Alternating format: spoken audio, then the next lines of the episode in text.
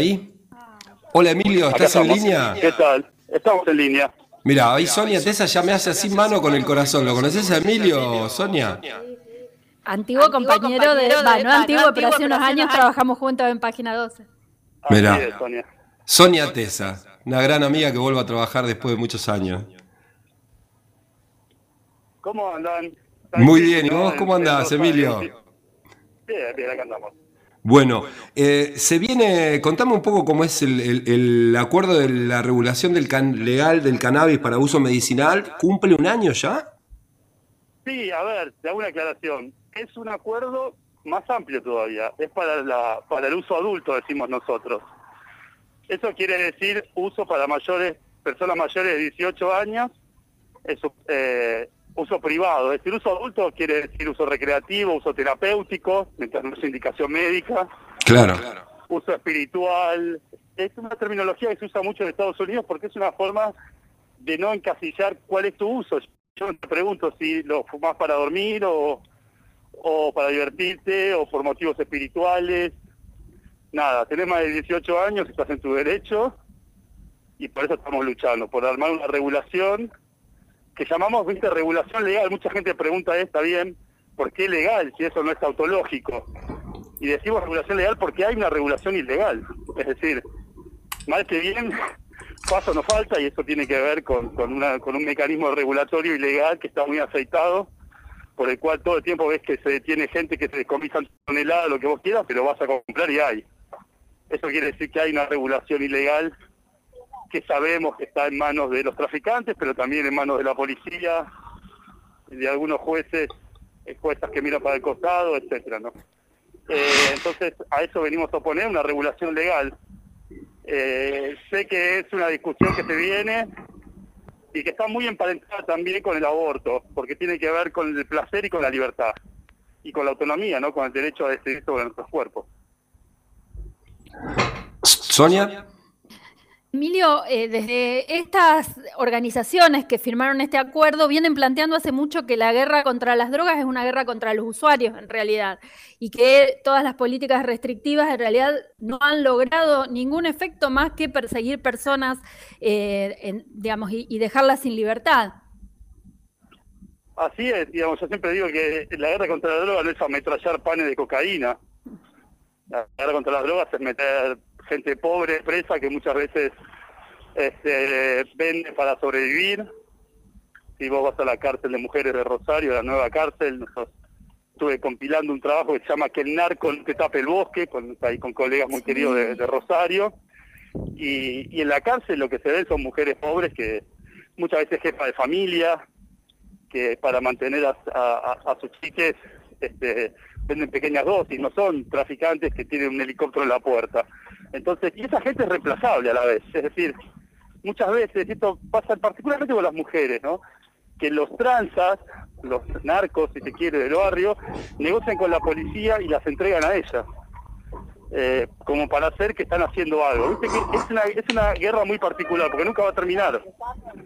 Eh, y el negocio es que sea una guerra, porque si es ilegal, es caro y malo, ¿no? Te vende una sustancia cara, de la cual vos no tenés ningún tipo de control sobre su calidad, eh, y esto está obviamente afectando un negocio tan grande que es muy difícil cambiarlo. Porque se, habla de cosas morales, de cuestiones morales, pero nadie habla de salud. Fíjate que las noticias siempre son de cayeron tantos kilos, cayó la narcoabuela, la narco otra vez, y lo que vos quieras, pero el negocio sigue intacto y a nadie le preocupa la salud de las personas que consumen, que además no son todas adictas. El 10% tiene problemas de consumo en el universo de los consumidores y consumidoras de droga. Entonces, incluso epidemiológicamente no hay motivo para hacer semejante guerra. Si nosotros regulamos el cannabis, que es la tercera droga consumida en Argentina, después del alcohol y el tabaco, le estamos sacando un negocio grande a estos actores. Este, y un poco también empezás a desmoronar la prohibición, porque ¿qué sentido tiene si vos comparás el resto de las sustancias ilegales? No es tanto el consumo, entonces se podrían aplicar otro tipo de medidas que no sean reprimir y meter gente presa. Creo que va por ahí y que yo te decía esto, Sonia, hace 5 o 10 años, hace 10, y, era polémico. Hoy tenemos Uruguay al lado, digo, porque antes decían, no, pero eso en Holanda, en Europa. Está pasando en Uruguay, Uruguay reguló hace más de 5 años y no pasó nada, no se caen no se caen los aviones, no chocan los colectivos, no muere gente a malsalva, no se disparó el consumo. Eh, creo que, hoy por hoy ya la situación es, es, clara, digamos, ¿no? no ya no son teorías. Tenés Canadá, Uruguay, 11 estados en Estados Unidos, están regulando, cobrando impuestos, generando puestos de trabajo, vaciando sus cárceles. Me parece que da para pensarlo, ¿no? Otra pregunta, tiene que ver con esta demonización que, es un poco indiscriminada, o sea, parecería en algunos discursos que son muy masivos, que es lo mismo, que cualquier droga es lo mismo, ¿no? Digamos, cannabis, que, que cualquier tipo de droga es lo mismo, y me parece que ahí también se cuela toda esta cuestión represiva. Sí, hay una hay un mito muy grande de esto de que la marihuana es la puerta de entrada para las drogas duras. Y la verdad que la puerta de entrada no es la marihuana, sino el dealer es el dealer que te ofrece otras drogas. No es que vos fumas porro y querés ir a consumir cocaína, por ejemplo. Entonces, y esto es algo que estudiaron los holandeses y que también está aplicando Uruguay.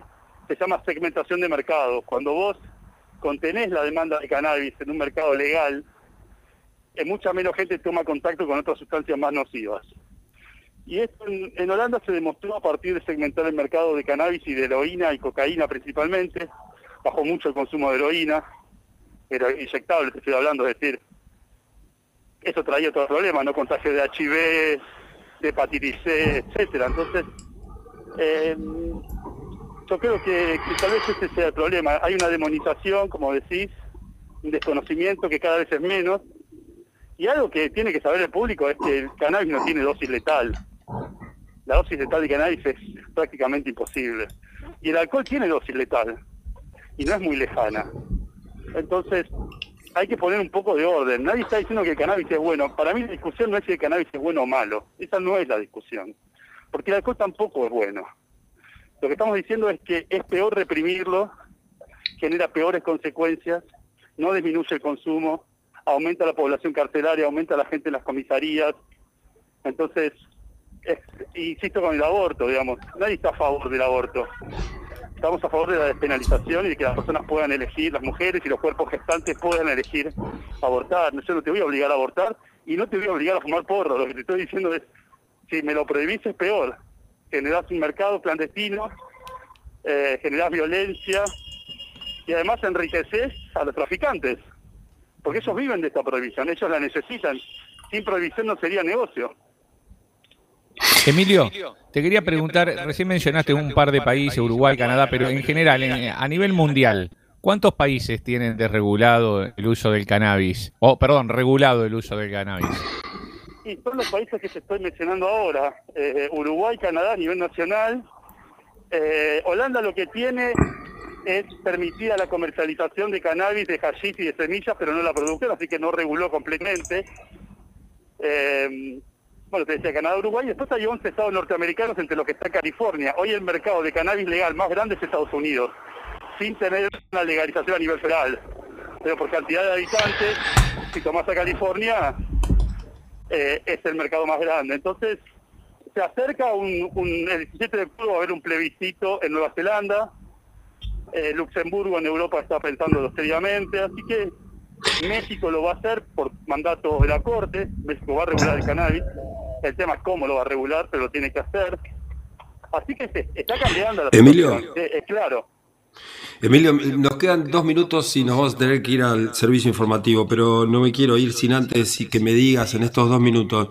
Primero, ¿dónde está parado el consumidor, aquel, aquel que necesita por X motivo, ya sea medicinal, recreativo, lo que quiera, en su consumo y en su eh, digamos, si puede cultivar, porque tengo entendido, según lo que me, informé con Mamá Cultiva, es que ellos necesitan, o, lo ideal es autocultivar para, para conocer la cepa que, que a uno le hace bien. Primero, eh, cultivar es un derecho eh, constitucional, tiene que ver con el artículo 19 y con la privacidad de tu hogar. Pero la ley de drogas es inconstitucional en este punto y ya lo dijo la Corte, no lo estoy diciendo yo.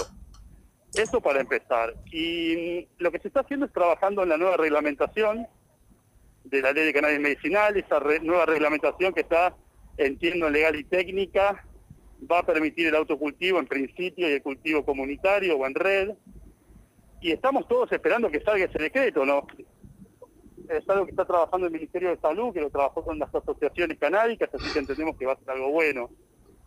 Pero estamos en ese punto, Bien. mientras que cada provincia avanza. La Pampa sacó algo nuevo ahora, Santa Fe también tiene una ley nueva, así que Bien. hay Muy- avances en, en jurisdicciones, pero todavía falta un avance a nivel nacional. 30 segundos, Emilio. ¿Qué, qué, digamos, ¿Cómo puede informarse la gente? ¿Qué es lo que va a pasar el lunes? Mira, regulación legal, vamos a estar transmitiendo la primera jornada, van a ser cinco jornadas todos los lunes, explicando el- acuerdo por la regulación se basa en cinco puntos. Vamos a explicar el primer punto que tiene que ver con el concepto de regulación legal. Así que a partir de las 18 horas Perfecto. nos buscan en Facebook Regulación Legal en vivo. Gracias, Emilio. Te mandamos un abrazo muy grande de Rosario. Gracias. Un abrazo Sonia también. Muchísimas gracias. Bueno, ahí lo teníamos a Emilio Ruchansky. Eh, siempre me sorprende, Sonia, vos, ¿eh? Qué bárbaro. ¿En qué sentido, doctor Balestra?